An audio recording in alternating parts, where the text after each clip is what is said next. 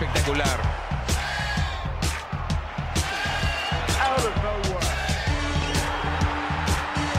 ¡Lo logró! Rafa Nadal obtiene su segundo título en Australia y se convierte en el más grande. Novak Djokovic alcanza el séptimo cielo en la catedral. Bienvenidos a otro capítulo de Tenis Piochas. Los saludamos hoy aquí en vivo y en directo su servidor Raúl, Jor y un invitado especial dando otra vez la vuelta por aquí, Eric Silverstein, ¿no? Está de regreso. Lalo Cristóbal fallando, ¿no? Con temas de último jalón para su boda, que ya estamos casi a un mes, ¿no? De que se nos case el muchacho, entonces no pudo venir, pero con mucho gusto tenemos aquí a Eric de regreso, ¿no? Nos da gusto porque fue nuestro primer invitado y más que nada porque él lo dijo aquí antes que todos los demás, incluyendo Lalo, que Kirgros iba a tener un muy buen año y que entre los siguientes Next Gen, él es el único que sí tiene lo suficiente para llegar a hacer algún tipo de impacto. Entonces, vamos a arrancar con eso. ¿Cómo están? Jorge Eric. Eric, bienvenido de regreso. Te cedo primero que nada la palabra para que nos platiques un poco de pues, lo que se está volviendo ahora sí. Me da poco de pálida decirlo porque yo no estoy tan de acuerdo, pero bueno, es el hombre del momento, ¿no? Nick Kyrgios. ¿Qué está pasando? Hola, hola. Yo creo que tres palabras clave, ¿no? Se los dije. Se los dije. Es el único, el único que puede, y, no solo eso, está ganando, gana singles, gana dobles, hasta mentalmente se ve mejor, ¿no? Ese, ese partido con Tiafo levantó match points por todos lados en el segundo set. Fuera de eso, la verdad es que nadie le puso resistencia en, Washington, nadie le rompió el saque, es, una cosa de locos, una cosa de locos lo que está jugando. Sí, de acuerdo. Eric, Rulo, ¿cómo están? Bueno, Rulo, te, cedo la palabra, güey. Creo que ya veas aquí a Counter o...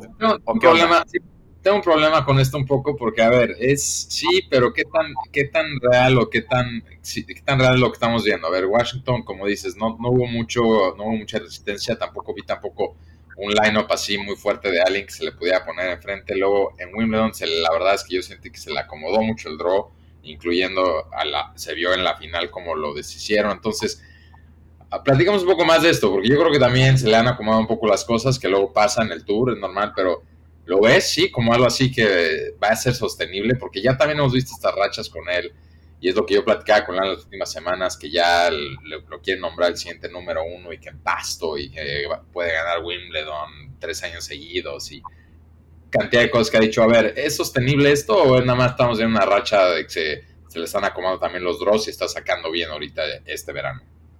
No, a ver, yo creo que es un tema de mentalidad es, mentalidad y lo que está jugando, porque estos draws que hoy dices que se le acomodan, ¿cuántos años los perdió en la primera ronda este tipo de partidos, no? Y, se le aparecía a Tiafo y me voy a muerte súbita, pierdo la primera muerte súbita, tiro el segundo set, ¿no? Y era algo muy constante y ahora no ha sido así de constante.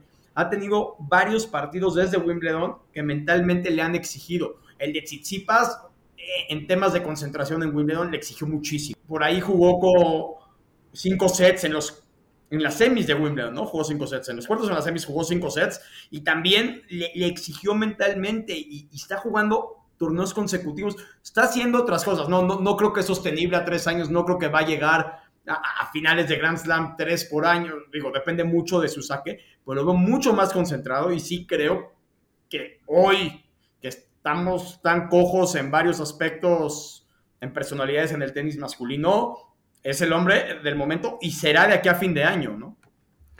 Sí, yo estoy de acuerdo. Creo que la verdad sí, ha jugado muy bien, especialmente como dices tú, lo, mental. Creo que es lo que más ha cambiado de su juego, porque antes creo que perdía la cabeza, ya sea él solo o con el público o lo que sea, y, y perdía los partidos, ¿no? Como decías tú en los Dross, que parecía que iba a llegar caminando a semis o final en segunda ronda perdía facilísimo, ¿no? Entonces, creo que es, un buen momento para, para, él, la verdad, ahora sí que mis respetos, le gana a, un Nishioka que también tuvo un buen torneo ahí en Washington, 6-4-6-3, bastante fácil para, para Kirios, pero... Pero vamos a ver, ¿no? Vamos a ver cómo llega especialmente, bueno, mañana sabemos que va a jugar contra Medvedev, mañana se enfrentan los dos que ganaron en los torneos del fin de semana se enfrentan en, el torneo de, Montreal, que está ahorita el Masters 1000. Entonces, creo que es la primera como prueba fuerte que tiene después de la final contra Djokovic en Wimbledon. Y vamos a ver cómo llega el US Open, ¿no? Creo que es un rival que nadie quiere enfrentar. Vimos cómo, como decías, Eric, a Tsitsipas le temblaron las piernas ahí en, en, Wimbledon. Entonces, creo que es un rival difícil para quien sea. Y, veamos, ¿no? Veamos cómo le va. No, no lo podemos negar, Rulo. Creo que ahora sí que Lalo tenía la razón de recientemente y Eric la, la tuvo desde el primer día que lo invitamos al podcast, ¿no?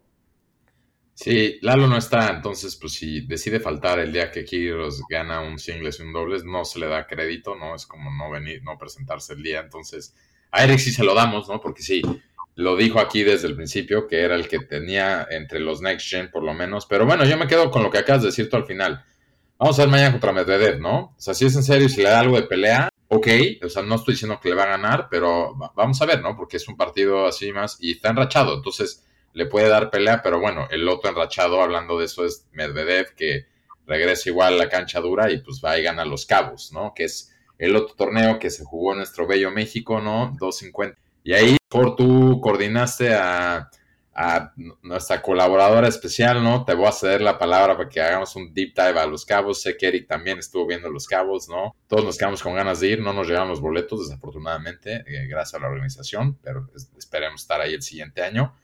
Pero cuéntanos, Jorge, lo gana Medvedev, ¿no? Digo, ahí se está puesta la mesa para mañana, que juegue contra Tigros, pero platica el torneo en general.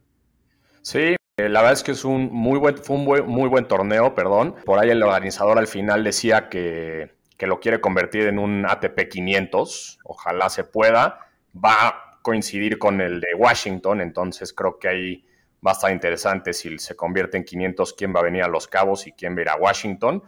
Pero, pero bueno, all in all fue un, un muy buen torneo. Al final se acomodó para que los cuatro ranqueados estuvieran en semis que fue Medvedev contra Kekmanovic, gana Medvedev, y Nori contra Félix, ese partido estuvo muy bueno, gana Nori, y en la final, puta, clase de tenis la que le dio Medvedev a, Nori, el primer set 7-5 estuvo algo peleado, y el segundo, la verdad es que lamentable que te peguen un 6-0 en una final, y, bueno, Medvedev, que pues, lo, llevamos criticando un poco en este podcast, los, especialmente yo, los últimos meses, pero lo logra. Lo, lo, llevo, lo llevo, exacto.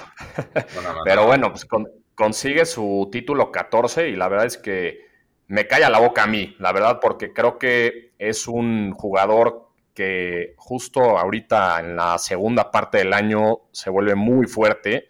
Sabemos que ganó el US Open el año pasado, entonces creo que es un jugador to watch, ¿no? Ahorita en, el US Open Series y para el US Open. Y hablando, como decías, de, nuestra corresponsal, ¿no? Que ahí estuvo subiendo todo el, material el fin de semana y, toda la semana, desde el Opening, White Party y todo. La verdad es que muchas gracias a, Ale. Nos gustó mucho lo que hizo por allá. Y ahora sí que, nos... hay rumores que se quedó por allá, que, la contrataron al tour o algo, no sí. Hoy creo que sigue, sigue, sigue la recuperación. Se ve que también la fiesta andaba con todo en los cabos en general. Me dio mucho Sí, intentamos decirle que viniera hoy a que nos platique un poco como normalmente le hacemos con nuestros corresponsales, pero en efecto, como dices, ahí sigue ella. Creo que la, la fiesta se, se, puso fuerte y todo, pero, pero no, la verdad es que... No le pagaste, ¿no? Probablemente hubo alguna disputa ahí de, no sé qué le prometiste o no, Ale, disculpas de antemano si hubo algún problema así, ya nos ha tocado con un par de corresponsales, ¿no? Pero ya el siguiente año vamos a estar un poco, no, no es favor, es, es, temas que estamos teniendo en general, como, como saben los mercados ahorita no, no se le acomodan a nadie. Sí, exacto. Pero no, fue, fue, un buen torneo. Creo que gana el que merecía ganarlo y el que en papel lo debería de haber ganado. Medvedev, el número uno del mundo y número uno rankeado del torneo. Pero bueno, Eric, ¿qué te pareció a ti el, torneo en cuestiones de, de, tenis, obviamente, pero también en cuestiones de organización? Lo que dice el organizador que a lo mejor se convierte en un ATP 500. ¿Qué opinas? pues, ojalá se convierta en un ATP 500 porque, digo, yo lo vi como nivel challenger, ¿eh? O sea, la verdad, pocos jugadores de renombre, poco, muy poco tenis, digo, los mencionaste, ¿no? Norri, Félix y Medvedev, y para de contar, ¿no? Digo, sé, que hubo bajas por lesión, etcétera, digo, ok. Por ejemplo, Schwartzman que se, que se bajó del torneo, digo, hoy yo no lo vi lesionado, ¿no? Por ejemplo, y estamos dos días después. Ojalá se vuelva 500 porque invita a más jugadores, y eso es importante. Sí, se ha hablado también en algún momento, digo, no sé con el upgrade de instalaciones, pero en un momento decían que la idea a largo plazo era a lo mejor cambiarlo con Acapulco, ¿no? O sea, en cuanto a la fecha y el lugar, no sé, Acapulco con toda la inversión que se hizo ahorita al nuevo estadio, ¿no? Donde también Lalo otra vez no está aquí cuando necesitamos que aporte algo, ¿no? Pero bueno, Lalo, esta te la volvemos a dejar de tarea, luego un comparativo entre Los Cabos y Acapulco. Sí, digo, yo también de acuerdo, ¿no? Es, es, difícil con la atracción de los jugadores cuando tienes estos torneos, pues hay, hay, muchos, ¿no? Y obviamente siempre con el US Open a la vuelta, pues cantidad de ciudades en Estados Unidos que también no les gusta sacar torneos, ahí no en San Diego, que también se jugó, ¿no? Entonces como que salen torneos por todos lados, entonces sí es competido ahorita el, el calendario, pero pues digo, regresando a Medvedev, Jorge lo dijo muy bien, es, ahorita es la época que más le acomoda, ¿no? defiende el US Open, se están rachando en el momento correcto. Volvemos a lo mismo que el partido contra Kiros. Mañana creo que nos va a decir mucho a ver si se pueden volver a enfrentar en las 100 semanas, porque también algo importante va a ser el draw, ¿no? Kiros en, el US Open, quién sabe cómo vaya a quedar en qué parte del draw, entonces igual les podría tocar una ronda temprana. Entonces el partido de mañana está muy bueno. Sí, totalmente de acuerdo y creo que nos puede llevar a, la siguiente noticia, ¿no, Rulo? Ayer festejamos el, cumpleaños de The One and Only, Roger Federer, 41 años de edad. Ahí subimos un, video en, nuestras, en nuestro Instagram y nuestro Facebook. Muy interesante, muy padre de pues, toda la carrera de Federer, ¿no? También compartimos un post de 10 shots que solo puede hacer Federer. Es, es un dios, lo extrañamos muchísimo en el, en el circuito, pero pero bueno, pues feliz cumple al buen Roger si nos está escuchando.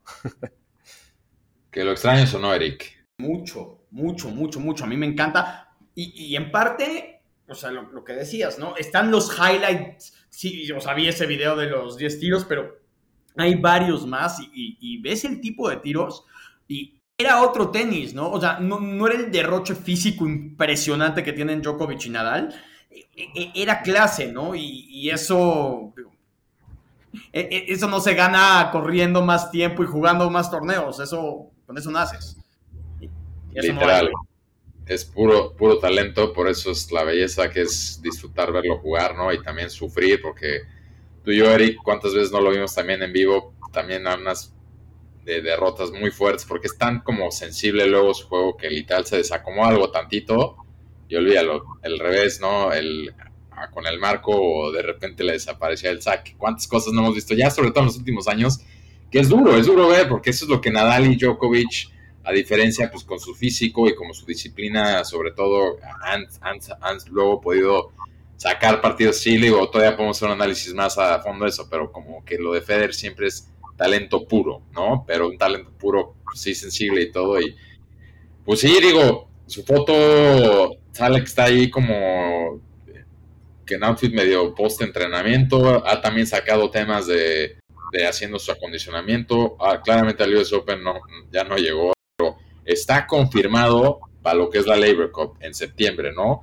Que va a jugar con Djokovic, Nadal y Murray, ¿no? O sea, de equipo. Entonces ahora sí que hay rumores, huele a que se, retire. Se bajó Kyrgios, se bajó Kyrgios tristemente. Sí, de la, de la Cup. Sí. No, pues es que con ese equipo ya nadie quiere ser parte, ¿no? Nada más te vas a que te metan un 9-0 el fin de semana a ver a quién consigue ahorita, porque no se, va a querer a parar ahí. Pero bueno, pues sí, de, lo de Roger, pues sí, obviamente le mandamos muchas felicidades. Siguen nuestras invitaciones ahí abiertas. Roger, te esperamos cuando quieras, ¿no? Eh, ya hemos mandado varias a su agente, lo buscamos por Facebook, por Instagram, por Twitter, por carta, por correo, por teléfono. A todos lados hemos mandado y pues ahí su lugar siempre está aquí, pero mientras tanto tenemos aquí a grandes invitados como Don Eric, ¿no? casi la misma edad que Roger, pero un fanático igual que aquí está teniendo. Y Eric, probablemente también siendo muy fan, viste la otra noticia, ¿no? Si está el considerado GOAT de hombres Federer, también Serena, hoy, justo hace unas horas, anuncia que se va a retirar después del US Open, Serena Williams, ¿no? 23 Grand Slams. Pues sí, otra vez, ¿no? Yo creo que ya estaba retirada y, nada más es el farewell. Este. Por, ser mamá, ok, cuidado con los comentarios aquí. No, no, no, porque tiene tres años sin jugar de, forma consistente, ¿no? y, digo, interesante, creo que va a traer una audiencia a los primeros días del US Open impresionante. Yo no creo que Serena está para llegar a la segunda semana honestamente digo. Igual se le acomoda el draw, pero otra vez es lo mismo, ¿no? Porque como no hay siembra y no hay puntos y, es un relajo, pueden haber partidos muy dramáticos desde la primera y segunda ronda, ¿no?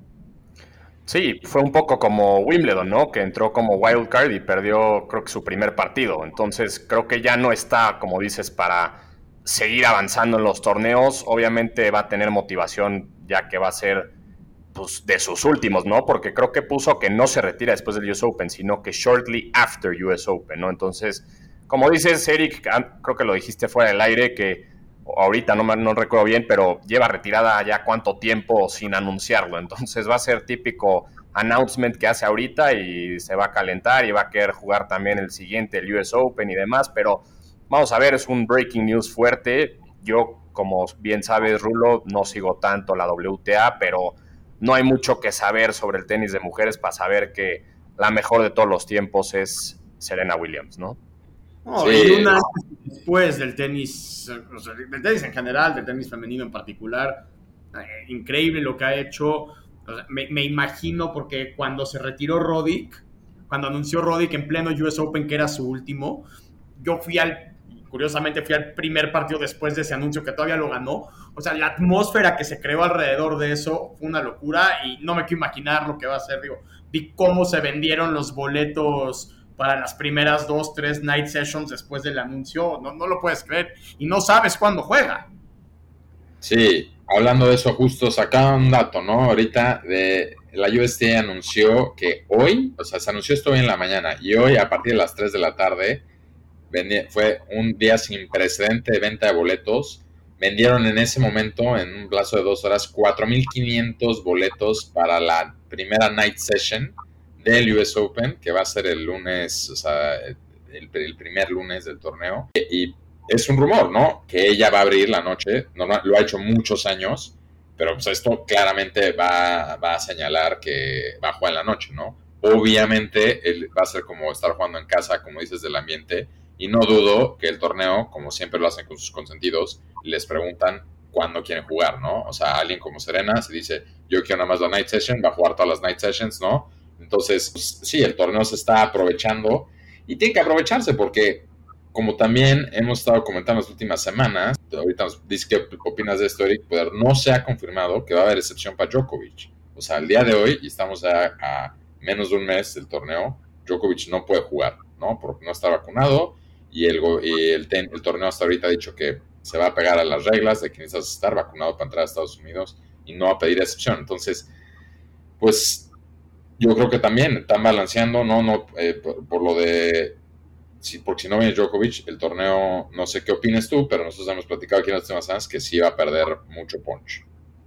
No, seguro. Y, digo, yo creo que Nadal tampoco es seguro que va a llegar. O sea, hoy, hoy por hoy no puedes asegurar que llegue Nadal. Zverev no llega. Djokovic, yo, yo también soy de la idea que no va a llegar y no va a haber un circo alrededor de eso como lo hubo en Australia. Entonces, tienes muchas personalidades muy importantes que no van a estar. Sí, creo que va a ser un, US Open bastante interesante con, con, eso que dices. Djokovic según no llega, Zverev tampoco creo. Nadal, puta, es un, un enigma, ¿no? Lo que va a pasar con él, con sus lesiones. Yo lo iba a dejar al final del episodio, pero... Nadal sí llega, pero yo lo iba a dejar al final del episodio, pero lo digo desde ahorita, si Djokovic no juega el US Open, que es muy probable, Medvedev lo gana. Ahí, así la dejo. Ya la vas a aventar desde ahorita. La aviento desde ahorita. Yo contigo, ¿eh? porque de cinco sets es imposible. Sí, exacto. Pero, pero bueno, pues pasemos al, torneo que está ahorita, ¿no? Que es Montreal, un poco eh, el draw. De, lado, de un lado está Medvedev, que es obviamente el sembrado número uno, Urcax, Rud y Félix. Y del otro lado están Cine arriba, Tsitsipas, bueno, el mismo cuadro Tsitsipas, y abajo están Rublev y Alcaraz, ¿no? Entonces, un, un draw muy interesante, la verdad, hay muy, muy buenos encontronazos. Vimos a, a Warinka, desafortunadamente, perder en primera ronda contra Rusobori, el finlandés, que la verdad yo no lo había visto mucho, pero juega muy bien. Y también Murray pierde hoy, también muy triste lo de Murray que hemos comentado mucho últimamente, pierde contra, contra Ramos, contra ah, Fritz, perdón, sí. No, sí, perdón, contra Fritz, está confundido con Carreño Busta, que también de un muy buen partido de primera ronda, pero, pero bueno, es, es, un buen draw y es un buen preview también para lo que se viene antes del US Open, ¿no? También creo que Medvedev tiene un camino bastante fácil, está en el cuadro de, de Urcax, que creo que le gana... Pero, ¿cómo? ¿Pero cómo si va con Kyrgios? No, en, su primera ronda. Por eso, eso va a estar clasecita de tenis también de Medvedev ahí. Ah, entonces, entonces ya ve, entonces, ¿qué estamos diciendo aquí? ahí, eh, ahí es, esa es mi pregunta. Entonces, por lo menos debe ser un partido de tres sets mañana, si es, verdad que trae el... Es difícil, porque te voy a decir, no es parámetro un partido a dos de tres sets, porque son partidos que con puro saque se puede ganar. Isner le ha ganado a Medvedev partidos de ese estilo, ¿me explicó? Y, es por eso que cuando decía Jorge ahorita del US Open, a 3 de 5 sets es imposible. Pero si saca bien, si, saca bien Kyrgios, fácil puede ganar. O sea, digo, esté en el partido, ¿no? Y, digo, habrá, que ver. hoy se vio súper sólido contra Baez, que no es cualquier cosa. Sí. Y, digo, y ahorita que decíamos un poquito, que decías un poquito del draw de quién va por qué lado, yo lo veo bastante disparo. O sea, el lado de Medvedev está mucho, mucho más fuerte. O sea, yo, creo que Alcaraz va a llegar fácil a la final por abajo, fácil. Sí, el do de Alcaraz se le acomoda bastante. También es bastante interesante verlo, ¿no? Porque viene de jugar arcilla, ¿no? O sea, ha estado más como concentrado en la arcilla. Está diciendo que siente la cancha rápida porque obviamente pues, se la ha vivido jugando arcilla en el verano después de Wimbledon. Entonces también un, un examen interesante para, para el español, ¿no? Sí, de acuerdo. Vamos a ver qué pasa ahí. También sabemos que Alcaraz, Alcaraz perdón, viene un poco tambaleado, ¿no? De, después de varios torneos ahí que pues la gente ya lo ponía como, bueno, no la gente, Lalo ya lo ponía como el siguiente número uno y the next big thing, pero creo que se está viendo un poco pues la inexperiencia, ¿no? Y la, juventud. Entonces vamos a ver qué, qué tal cierra esta segunda parte del año. Y bueno, pues eso creo que nos lleva al, top ten, ¿no? lo digo de un poco rápido. Igual ahí si quiere alguien interrumpirme adelante, pero bueno, de número uno está Medvedev, que ahí lo interesante es que si Medvedev llega a la final de Montreal, va a ser número uno mínimo después del US Open, ¿no? Entonces ahí tiene gran chance Medvedev para cement el número uno. Número dos, Zverev, con el mismo asterisco que hemos comentado, sin jugar, ahí está de dos. Número tres, Nadal. Cuatro, Alcaraz. 5 Tsitsipas, 6 Djokovic, 7 Ruth, 8 Rublev, 9 Félix y 10 Urcax. ¿No? Entonces, no sé qué opinan ustedes del top 10. Eric. A mí me parece que el top 10, digo, en general me parece esto, ¿no? Pero específicamente este año me parece totalmente de chocolate.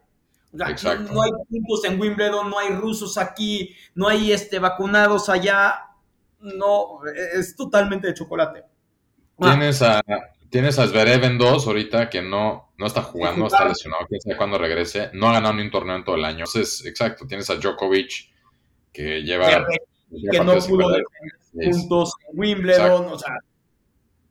Igual no hubiera podido, ¿no? Pero, o sea, son, ejemplos de, varias cosas que eh, no, no, es de chocolate. O sea, el, hecho de que Kyrgios, o sea, que todo el mundo esté sufriendo, si Kyrgios va a alcanzar a ser el sembrado 32 o no en el US Open, es que te cambia el drop por completo. Sí, de acuerdo.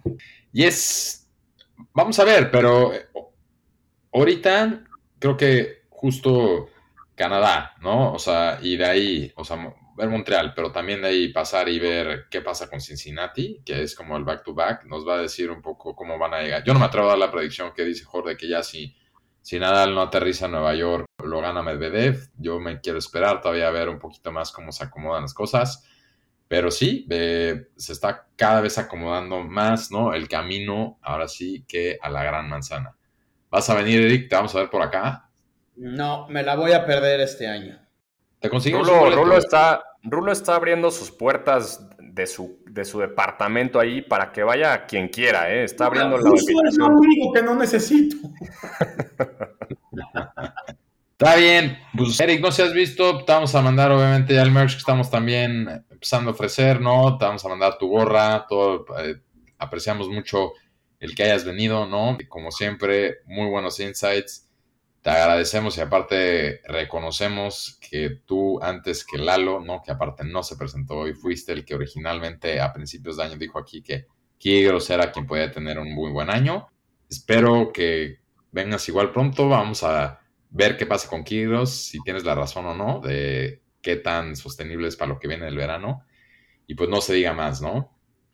Oye, antes, antes de que nos despidamos, Lalo nos está mandando una, una nota de voz desde, quién sabe dónde esté, pero me dice que, lo ponga. O está en su pedida, o está probando los menús para su boda, o está haciendo la primera comunión para que le puedan dar el sacramento a la hora de que se case. Algo, algunos pendientes de última hora ha de estar ahorita tratando de arreglar. Vamos, vamos a ponerle play. No sé si es un, ataque a Eric de que otra vez Eric está aquí cuando Lalo no está, de que si él fue el primero en decir Kirios. Quién sabe, no hemos escuchado el voice note. Esto es fresh, así me acaba, nos acaba de llegar en el grupo a mí y a Rulo. Entonces lo voy a poner y aquí ahorita lo comentamos entre los tres. Ahí les va. Estimados colegas, aquí Lalo reportándose desde Guadalajara, eh, varios compromisos. Nada más quería dejar claro que pasó el fin, Kirgos llevándose no solo el título de, de singles en Washington, sino también el de dobles, cabrón. Entonces, no sé qué tengas que decir, mi Rulo, pero ahí está, ahí está Nick. Mal día para ser hater de, de Kirgos y esperemos grandes cosas de, de él, cabrón. Saludos a todos, saludos a Eric y suerte en el episodio de hoy. Ya estaremos de regreso pronto.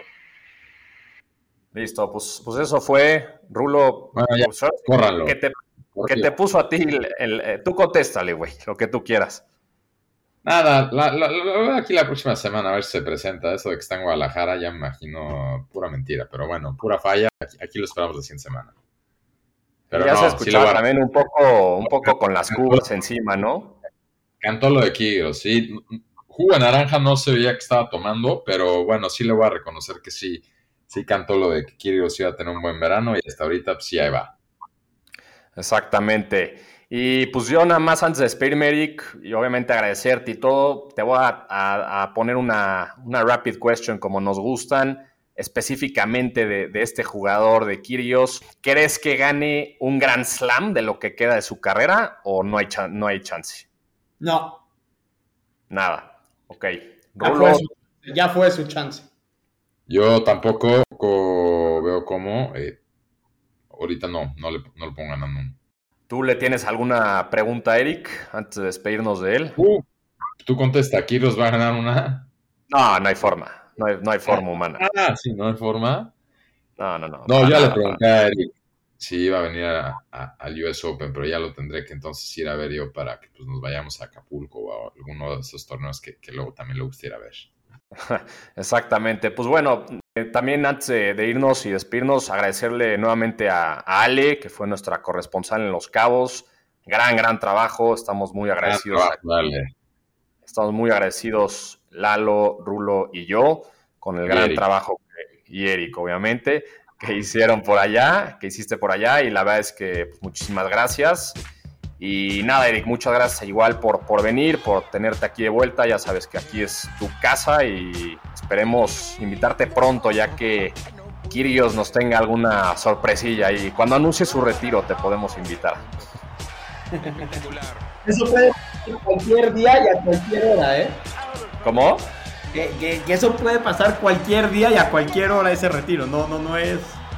No, es como que se ve a 10 años de distancia, ¿no? Sí, no, de acuerdo, de acuerdo. Pues bueno, pues un abrazo a los dos y un, fuerte saludo a, todos los que nos escuchan. Gracias por la invitación. Séptimo cielo en la Catedral del Tenis.